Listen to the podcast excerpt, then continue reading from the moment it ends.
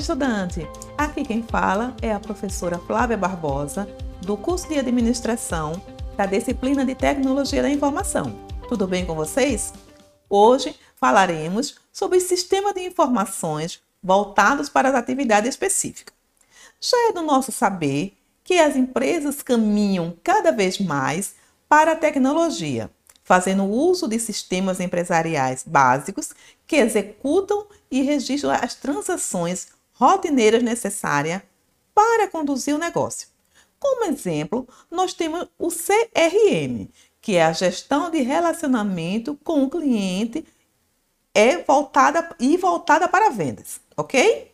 E o SCM, que é a gestão de cadeia de suplemento, é um sistema de negócio aplicado à área de logística da empresa.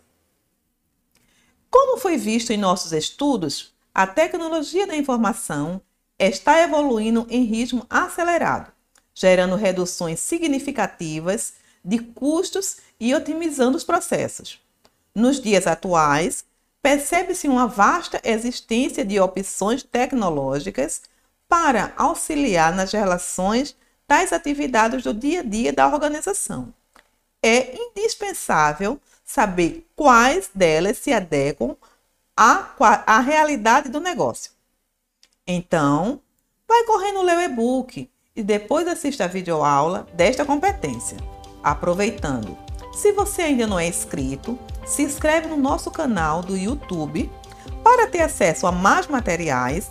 Acesse a EducaPE, procure o curso na lista e não esqueça de indicar para os amigos. E não esqueça de indicar para os amigos também. O conhecimento precisa ser compartilhado. Até breve!